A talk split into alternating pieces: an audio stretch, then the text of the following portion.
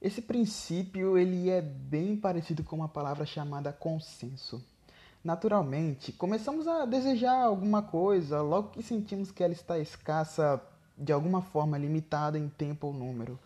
Pense uma vez que você teve a oportunidade de possuir algo e de repente você percebeu que ela estava acabando rápido e sua oportunidade estava quase esgotada difícil ficar indiferente e não sentir que você tem e deve tomar uma atitude.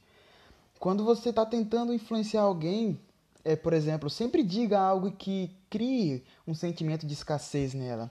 Por exemplo, você pode dizer a um cliente que ele não tem muito tempo, porque você não tem certeza quanto tempo essa oportunidade vai estar disponível para ele. Sempre dê um porquê com uma explicação lógica.